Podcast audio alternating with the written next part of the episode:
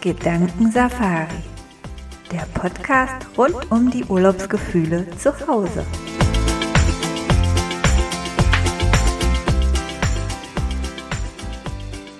Hallo ihr Lieben, ich freue mich, dass ihr zuhört. Herzlich willkommen bei uns im Gedankensafari Podcast.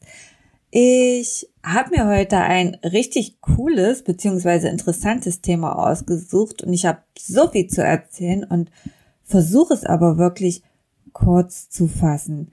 Und zwar möchte ich mit euch oder für euch klären, ähm, was ist denn überhaupt eine Meditation? Was ist eine Hypnose? Was ist eine Traumreise? Wo kommt das alles her? Und wie wenden wir es heutzutage an? Wo liegen Unterschiede? Wo liegen Gemeinsamkeiten? Und was oder wo finden sich letztendlich in diesen Bereichen an unsere Gedankensafaris ein, die wir ja in verschiedene Länder machen? Und ja, ich selbst bin Hypnotiseurin ähm, habe auch oft Klienten da und diese Frage, die stellt sich eigentlich immer wieder, ja, was, was ist denn überhaupt die Hypnose? Ich nehme schon mal eins vorweg. Und zwar ist es heutzutage so, dass ja lieber eigentlich mit dem Begriff Meditation um sich geworfen wird, und dazu kommen wir dann später, dass es eigentlich gar nicht so ist, dass der Begriff eigentlich Meditation falsch angewendet wird weil alles das, was wir als ja, geführte Meditation bekommen und so ist es auch bei unseren Gedankensafaris, sind schon kleinere Hypnosen. Wie gesagt, dazu komme ich später dann nochmal im Genauen. Ähm, ich möchte nur mal vorweggreifen, dass sich der Begriff Hypnose leider, leider, leider in der vergangenen Zeit halt als ja so ein bisschen negativ belastet hat sind sicherlich bei euch auch diverse Hypnose-Shows bekannt oder einfach irgendwelche Situationen aus Filmen, wo zum Beispiel jemand irgendetwas tut, was er gar nicht möchte, irgendwo langläuft, wo es gefährlich ist, weil er in einer Hypnose festhängt und nicht wieder aufwacht. Oder eben bei Hypnose-Shows, wo Menschen sich so benehmen, wie sie sich sonst nicht benehmen würden, wie Affen in einem Urwald oder so. Oder etwas tun, was sie halt absolut sonst gar nicht, ja, ähm, machen würden. Und ja, ich als Hypnotiseurin möchte natürlich ähm, sehr viel Abstand von derartigen Hypnose-Shows nehmen.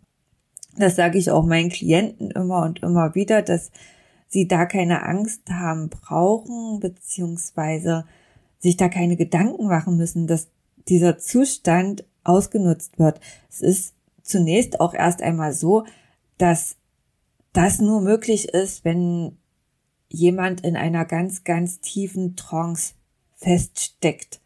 Und da kann diese tiefe, tiefe Trance schon fast mit einem Zustand verglichen werden, der herbeigeführt wird durch irgendwelche Medikamente oder halluzinogenen Mittel, Betäubungen, Narkosemittel oder sonst etwas.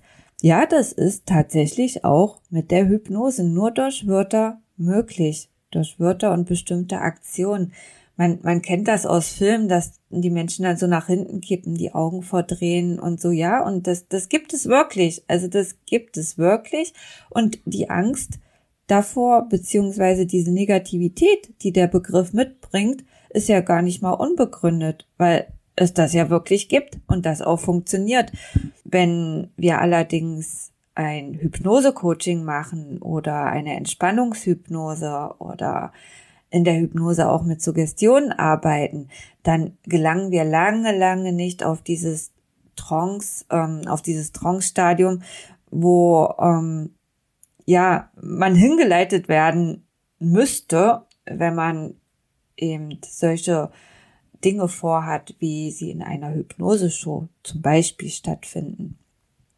Und ähm, ja, das ist halt äh, leider so, dass der Begriff deshalb immer so ein bisschen, ja, Unwohlsein, Magengrummeln mitbringt, wobei die, ähm, die Meditation super hochgepusht wurde in den letzten Jahren. Ja, in jeder Frauenzeitschrift wird es propagiert und gesagt, du musst meditieren und Meditation ist gut und das hilft dir und das stärkt dich und ähm, du kannst deine Persönlichkeit entwickeln und wachsen und ähm, ja, es ist auch so, dass das natürlich auch wissenschaftlich bestätigt wird und wurde, wobei auch natürlich die Hypnose in der Wissenschaft einen großen Platz einnimmt.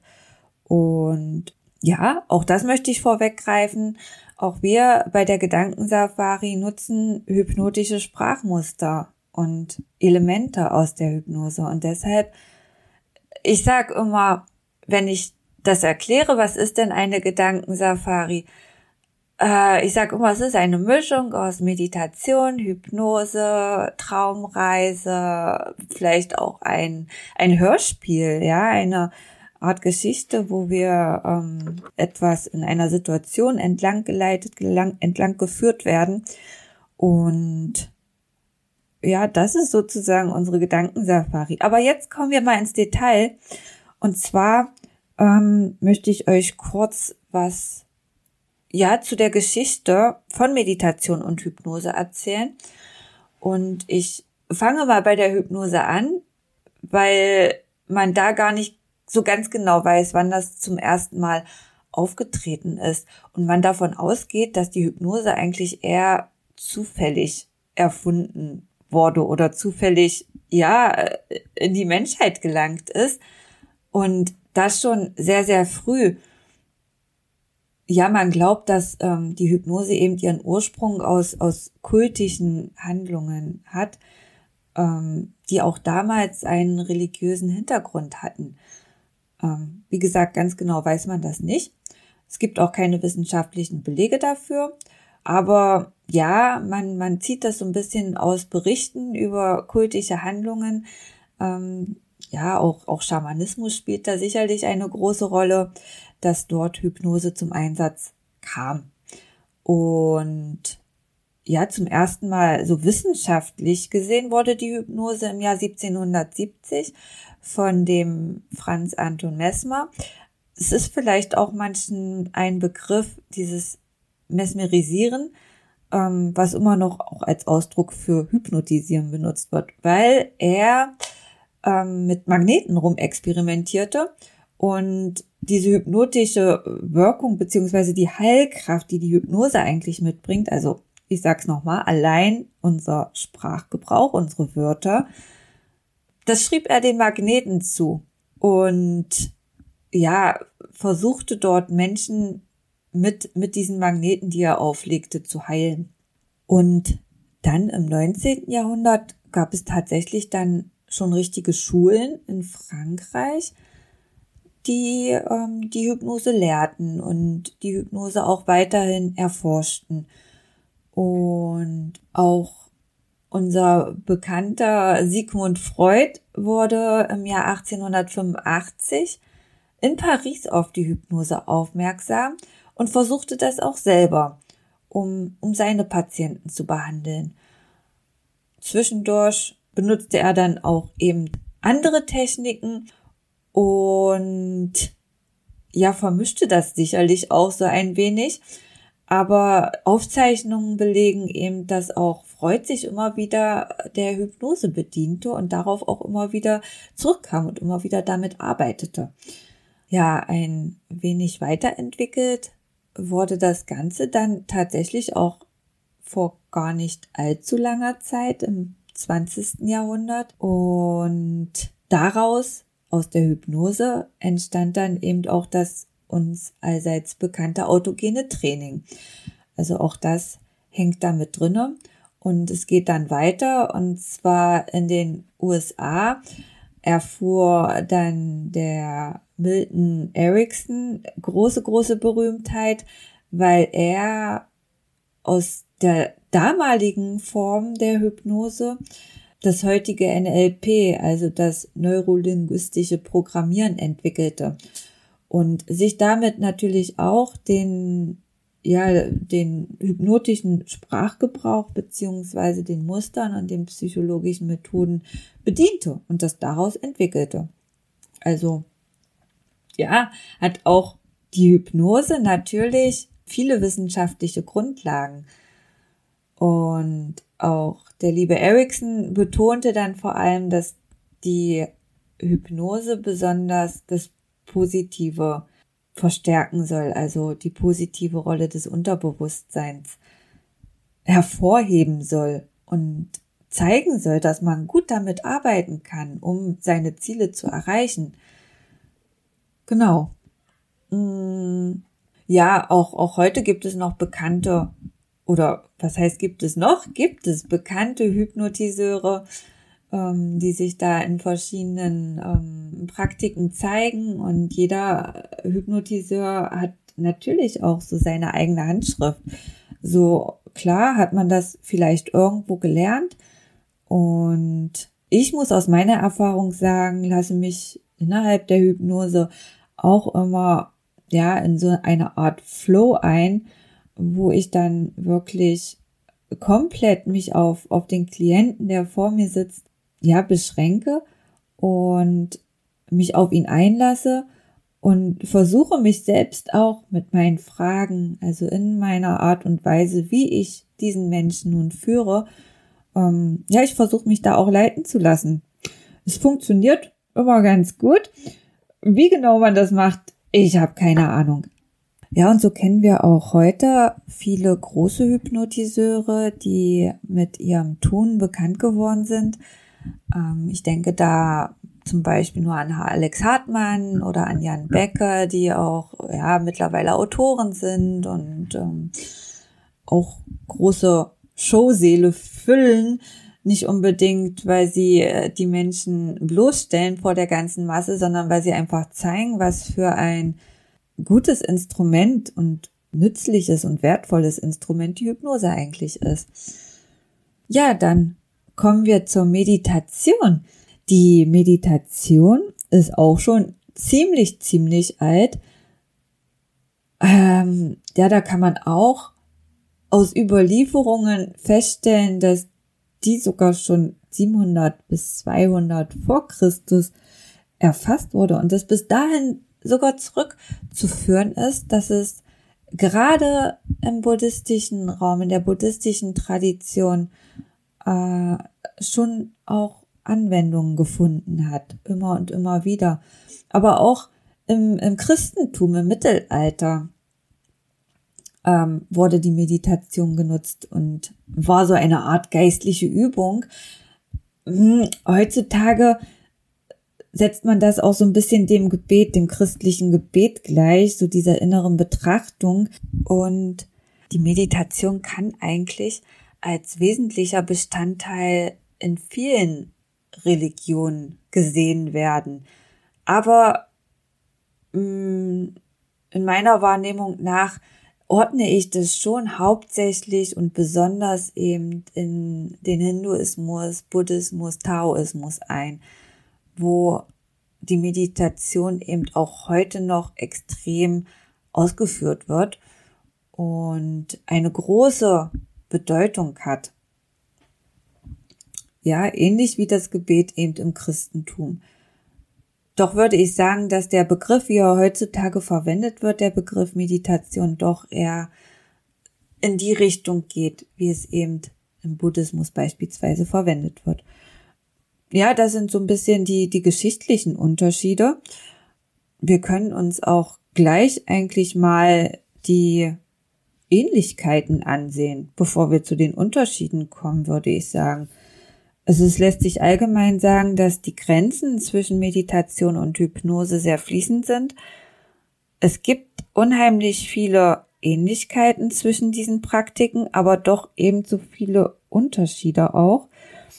Ich denke, heutzutage ist so eine klare Trennung eben aus vorherig genannten Gründen gar nicht mehr möglich, weil oftmals geführte Meditationen angeboten werden, die eigentlich im genauen Sinne betrachtet Hypnosen sind. Ähm, es geht bei beiden um das Körperliche und um das Geistige. Und ja, beide haben, wie schon gesagt, spirituelle Ursprünge. Und auch die Ziele und Motive können ähnlich sein. Aber da komme ich auch gleich nochmal dahin zu. Was auch ähnlich ist, äh, sind eben ähm, ja sozusagen fast mantrahafte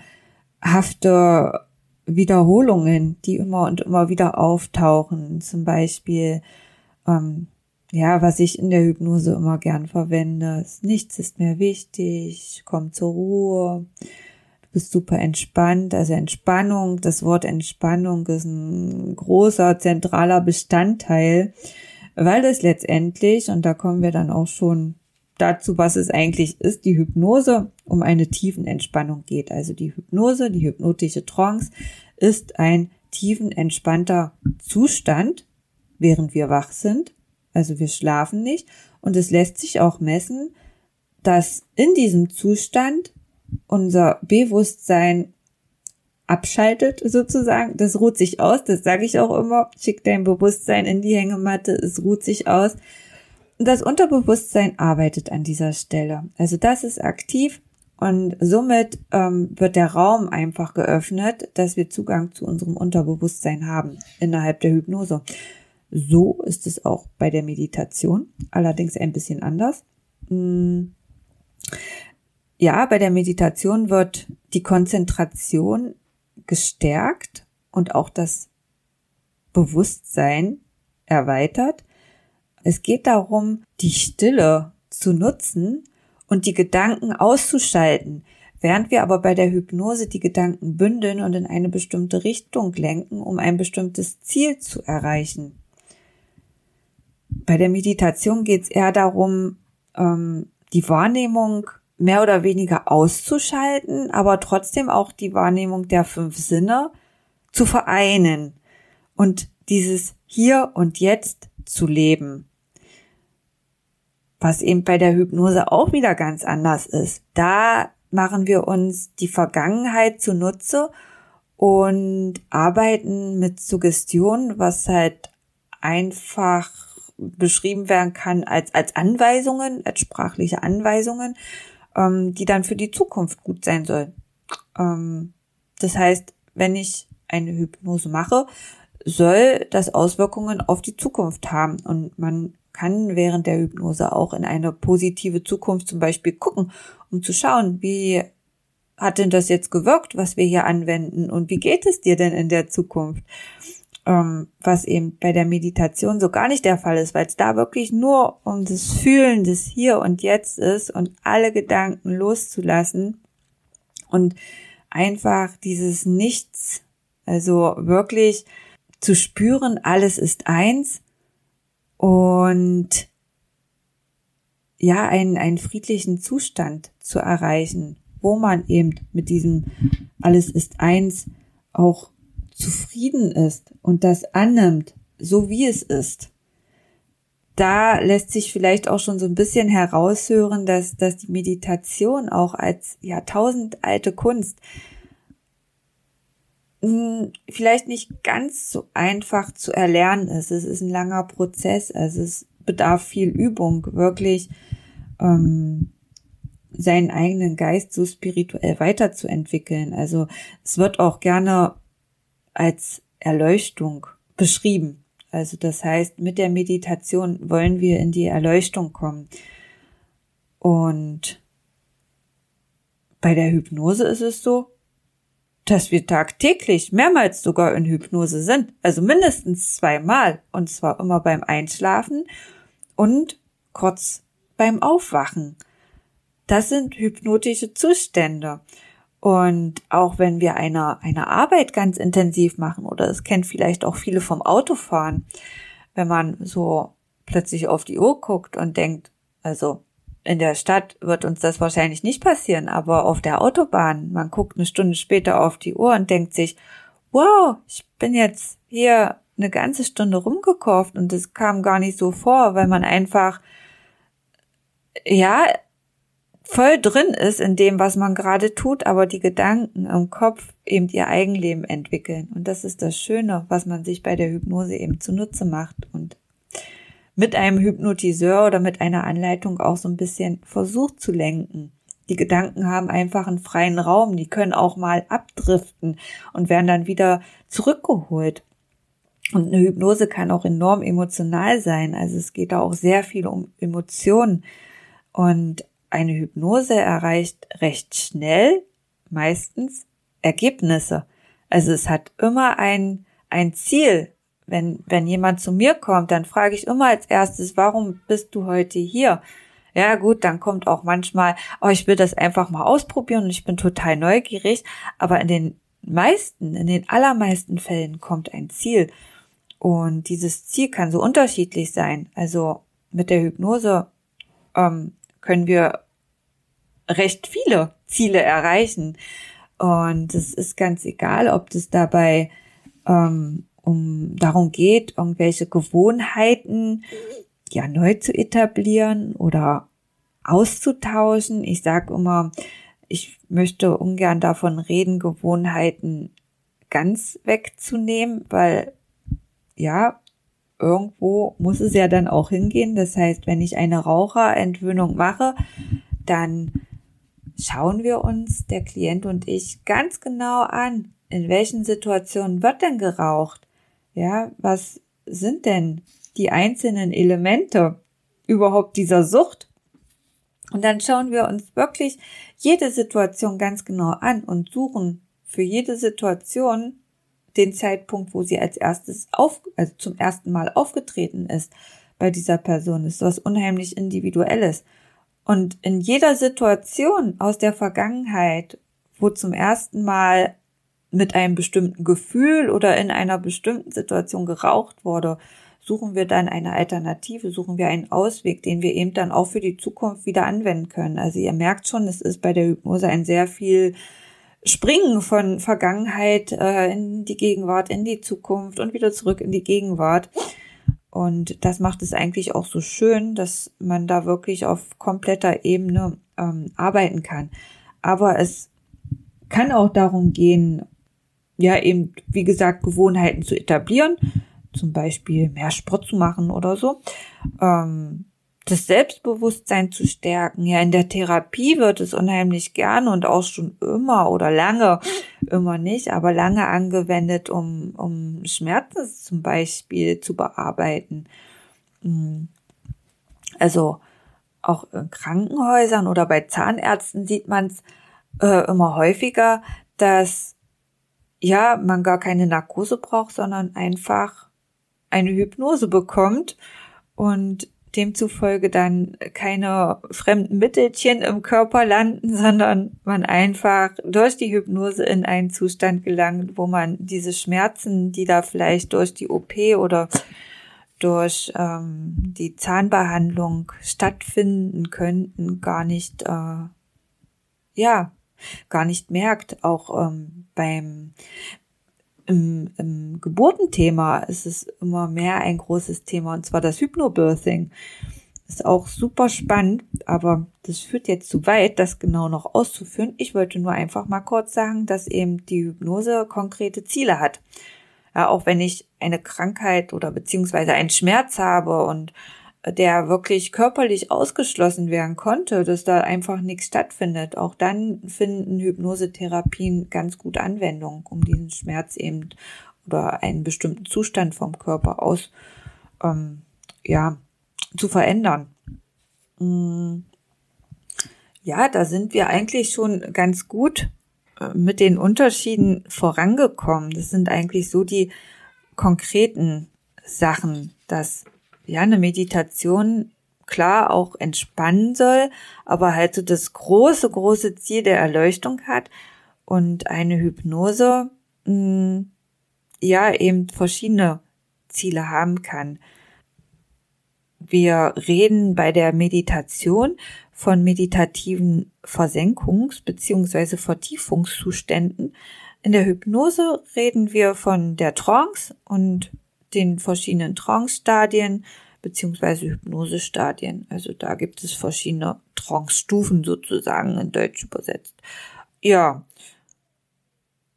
bei der Meditation geht es so um die Lehre des Geistes und einfach Platz zu schaffen, die Stille zu genießen und das zu akzeptieren, was gerade ist oder geschieht. Also wirklich das Hier und Jetzt und die Hypnose eben arbeitet in der Vergangenheit, in der Gegenwart und in der Zukunft. Genau, das waren zusammengefasst eigentlich so die konkreten Themen äh, beziehungsweise Unterschiede. Jetzt habe ich am Anfang gesagt, dass wir auch über Traumreisen und Fantasiereisen reden wollen. Hm. Was vielleicht noch mal ganz wichtig ist, ist zu sagen, dass die Hypnose dadurch, ich habe ja gesagt, das kann jeder und jeder ist hypnosefähig, äh, auch sehr gut dafür genutzt werden kann, wenn man zum Beispiel in die Selbsthypnose geht, dass man Stück für Stück dahin kommt, auch eine Meditation selbst auszuführen. Ich habe euch ja erzählt, eine Meditation ist sehr, sehr viel Übung, aber die Hypnose hilft dabei, in diesen Zustand zu kommen. Und ja, was auch noch ein großer Unterschied ist, ist, dass in der Hypnose der Hypnotiseur und der, der hypnotisiert wird, dass die miteinander sprechen können. Und eine Selbsthypnose, um den Begriff einfach auch nochmal anzubringen, ist eben der Zustand, wo derjenige, der es anwendet, beide Rollen übernimmt. Das heißt, er ist Hypnotiseur und Hypnotisierter. Hm, der übernimmt dann beide Positionen. Ist auch mit ein bisschen Übung verbunden, aber auf alle Fälle alles machbar. Genau, kommen wir zu den Traumreisen, Fantasiereisen, ja, Gedankenreisen, sage ich auch ganz oft. Hier bündeln wir unsere Konzentration auf ein bestimmtes Thema beziehungsweise auf einen Text. Das heißt, es ist wieder sehr ähnlich den beiden anderen Praktiken gegenüber. Bei der Traumreise geht es eben um eine imaginäre Vorstellung. Das heißt, ich versetze mich imaginär an einen Ort, wo ich gerade nicht bin. Das kann ein fiktiver Ort sein, zum Beispiel, äh, wenn ich mal an Alice im Wunderland denke. Ähm, dass man jemanden durch eine Welt leitet mit großen Pilzen und ähm, ganz viel Zuckerwatte am Himmel und ja, sowas in der Art, etwas, was vielleicht nicht real ist, wird gern für Kinder gemacht, zum Beispiel Kindertraumreisen. Ähm, oder eben durch eine schon reelle Welt, wo derjenige sich aber gerade nicht befindet. Und das ist genau der Punkt, den wir bei unseren Gedankensafaris nutzen. Das heißt, wir versuchen schon sehr, sehr reell andere Länder darzustellen. Hm. Natürlich ist dann auch wieder fiktiv, dass die ähm, Abstände beziehungsweise die, ähm, ja, wie komme ich von A nach B und so, dass das vielleicht nicht ganz reell so machbar ist wie in unseren Traumreisen. Also das heißt, wir können dort eine Rundreise durch Australien innerhalb von einer Stunde erledigen, wobei man schon allein, weil alles so weit auseinander liegt, das überhaupt gar nicht schaffen würde. Aber trotzdem ähm, erfinden wir hier keine fiktive Welt, sondern nehmen das, was es auf alle Fälle dort in diesen Ländern auch gibt, was dort vorhanden ist und reisen innerhalb unserer Gedankensafaris in diese Länder und lernen ja allein die Umgebung, aber auch die Kulturen und die Menschen ganz genau kennen. Ja, es ist auf alle Fälle als, als Entspannungstechnik zu sehen, so eine Traumreise. Und es findet im ruhigen Wachzustand statt, aber es ist auch absolut möglich, dass, dass man einschläft dabei. Das ist auch gar kein Problem. Und ja, man kann sich eben innerhalb dieser Traumreise eben auch geistig und körperlich ausruhen, klären. Und es gibt, kann mit offenen Formulierungen gearbeitet werden, so ungefähr, hm, du findest dich an, ja, an einem Ort wieder, dann kann die Fantasie da ja jeden Ort draus machen.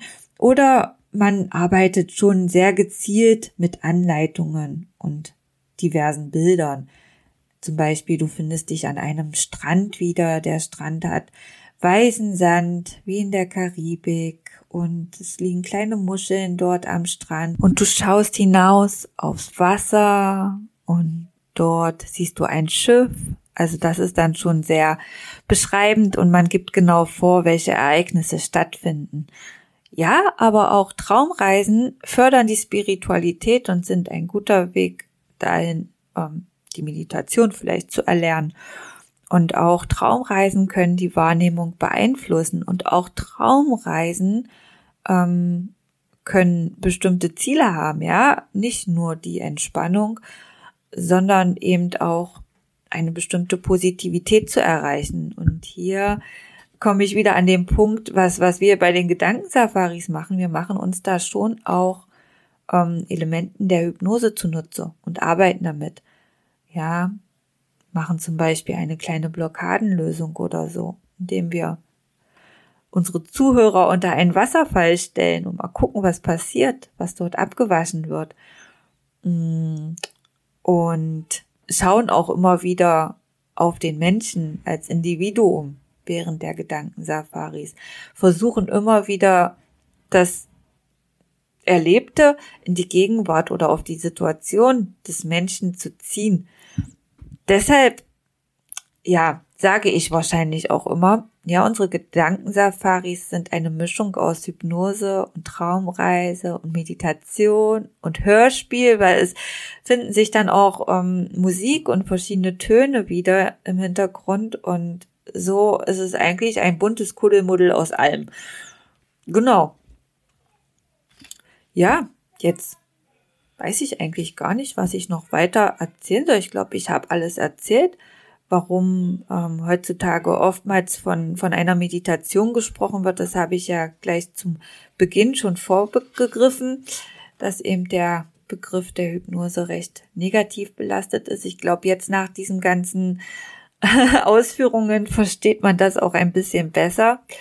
Ähm, trotzdem lässt sich eben sagen, dass sowohl, ja, die geführten Meditationen, die es so gibt, die so verkauft werden, ähm, als auch in der Hypnose ein Trancezustand hergestellt wird und es Suggestionen zu einem bestimmten Ziel gibt. Und sowohl die Hinführung zur Entspannung, also eine Einleitung Bestandteil sind, als auch eine Ausleitung. Und das sind eigentlich schon wesentliche Bestandteile der Hypnose. Deshalb kann man davon ausgehen, dass wenn man jetzt zum Beispiel bei YouTube irgendwas eingibt, Meditation für einen besseren Schlaf, dass das eigentlich eine Hypnose ist. Ja. Im wahrsten Sinne. Allerdings kann man sicherlich auch sagen, dass sich der Begriff Meditation auch im Laufe des Jahres verändert und weiterentwickelt und somit auch das so ein bisschen ja anders definiert wird heutzutage. Ähm, wovon ich auf alle Fälle nochmal auch abkommen möchte, ganz unbedingt, ist, dass, dass es sich bei all diesen Sachen, also sowohl bei der Meditation als auch bei der Hypnose, als auch bei Traumreisen, um irgendwelche, ja, auch wieder sehr negativ belastet, also um irgendwelchen Esoterikkrempel handelt. Es wird schnell in so eine Schublade gesteckt. Und als nicht möglich beziehungsweise nicht nicht wertvoll beziehungsweise nicht funktionierend abgestempelt. Das ist es aber nicht. Also man kann wirklich richtig viel mit der Hypnose erreichen. Ja, allein wenn ich euch erzähle, dass es eben in Arztpraxen, beim Zahnarzt, in großen Krankenhäusern während OPs benutzt wird, kann das ja eigentlich schon dafür stehen, dass es eine wirklich sehr, sehr große Wirkung hat. Und somit in meiner Wahrnehmung es absolut kein negativer Esoterik-Krempel ist. Also es steckt halt wirklich Jahrtausend altes Wissen dahinter und deckt so ein bisschen auch die Natur des Menschen auf und die Kraft, die eben das Bewusstsein hat, beziehungsweise in dem Fall natürlich unser Unterbewusstsein. Also was das alles möglich machen kann. Und ja, egal, ob wir jetzt von Meditation oder von Hypnose oder von Traumreise reden, es sind alle auf ihre Art und Weise gewinnbringend und wertvoll, wenn man sie anwendet. Und das Wertvollste, was ich finde, ist, dass man wieder anfängt, sich mit sich selber zu beschäftigen und sich nicht ständig ablenkt mit dem Fernseher, mit dem Handy, mit anderen Dingen, was heutzutage leider so, so, so oft der Fall ist und wir uns ja eigentlich gar nicht mehr kennen, weil wir uns gar nicht mehr mit uns selber beschäftigen. Unser Körper äußert dann Dinge und wir wissen gar nicht, was Sache ist, weil wir gar nicht mit uns selber verbunden sind und eben, ja, das auch wieder üben dürfen. Ich habe ganz oft Klienten bei mir sitzen, die sagen schon vorher, nee, sie können gar nicht hypnotisiert werden, weil sie äh, das für gar nicht möglich halten und eben auch so in ihrer Freizeit Meditation gar nicht können, weil sie brauchen immer irgendwas in der Hand, äh, was sie beschäftigt und um sich drumherum und sie können gar nicht mal, es ist ganz, ganz schrecklich für manche Menschen, fünf Minuten in einem Ruhezustand zu sein ohne abgelenkt zu werden. Und ich kann mal so viel vorweggreifen. Bisher hat es immer funktioniert. Bisher habe ich jeden in eine Trance bekommen. Ja, was natürlich wichtig ist, ist das Vertrauen, aber das ist eigentlich schon immer während unseres Vorgespräches dann gegeben. Und meistens ist es dann auch der Punkt, dass wir da ganz genau aufklären, was, was ist denn eine Hypnose eigentlich, ja, und was, was, warum ist das denn so negativ belastet, dieses Wort? Und da, ja, gibt's schon bei viel, viel mehr dann Vertrauen. Genau. Ja, das war's eigentlich von mir. Das ist doch jetzt ganz schön lang geworden. Es tut mir leid, aber ich denke, es ist auch super interessant könnt ihr einfach mal ein Feedback dalassen. Da würde ich mich sehr freuen und vielleicht auch Fragen stellen. Vielleicht habe ich jetzt irgendwas vergessen. Ich denke, ich habe auch ganz viel doppelt und dreifach wiederholt, aber es ist einfach so, dass es ja doch so wichtig ist, manche Punkte einfach nochmal zu wiederholen, sich auf der Zunge zergehen zu lassen, sozusagen, um sie besser zu verstehen. Und ich hoffe, ja, dass ihr auf alle Fälle jetzt mit diesen Begriffen etwas anzufangen wisst, sie einzuordnen wisst und vielleicht auch mehr und mehr Bewusstsein dafür schafft, womit ihr es zu tun habt und ja in die Übung kommt. Also gern auch mal unsere Traumreisen ausprobiert. Wir haben ja ein Freebie auf der Seite, ähm, was so ein bisschen ja zeigt da übrigens sehr, das ist unsere, unsere ähm, Reise mit dem Boot aufs Meer. Dort reden wir von fiktiven Orten. Das ist ein gutes Beispiel, jetzt fällt mir gerade ein. Das sind fiktive Orte. Ja, das sind Orte, die es vielleicht irgendwo auf der Welt gibt. Also es ist nichts Totales aus dem Himmel gegriffenes.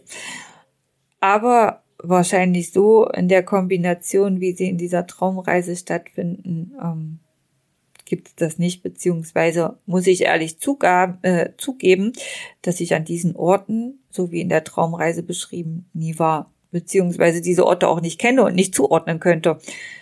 Wobei wir bei den länderspezifischen ähm, Gedankensafari schon immer sagen können, das ist genau der Ort in Australien oder der Ort in Mexiko. Da befinden wir uns genau vor der großen Pyramide in Mexiko beispielsweise. Ja, so, ihr merkt, ich möchte euch gar nicht gehen lassen, weil es so spannend ist und ich könnte immer und immer wieder anfangen und weiterreden. Aber ich mache jetzt hier bewusst einen Schluss, einen Cut und freue mich auf alle Fälle, euch das nächste Mal wieder begrüßen zu dürfen bei unserem nächsten Podcast. Macht es gut. Tschüss.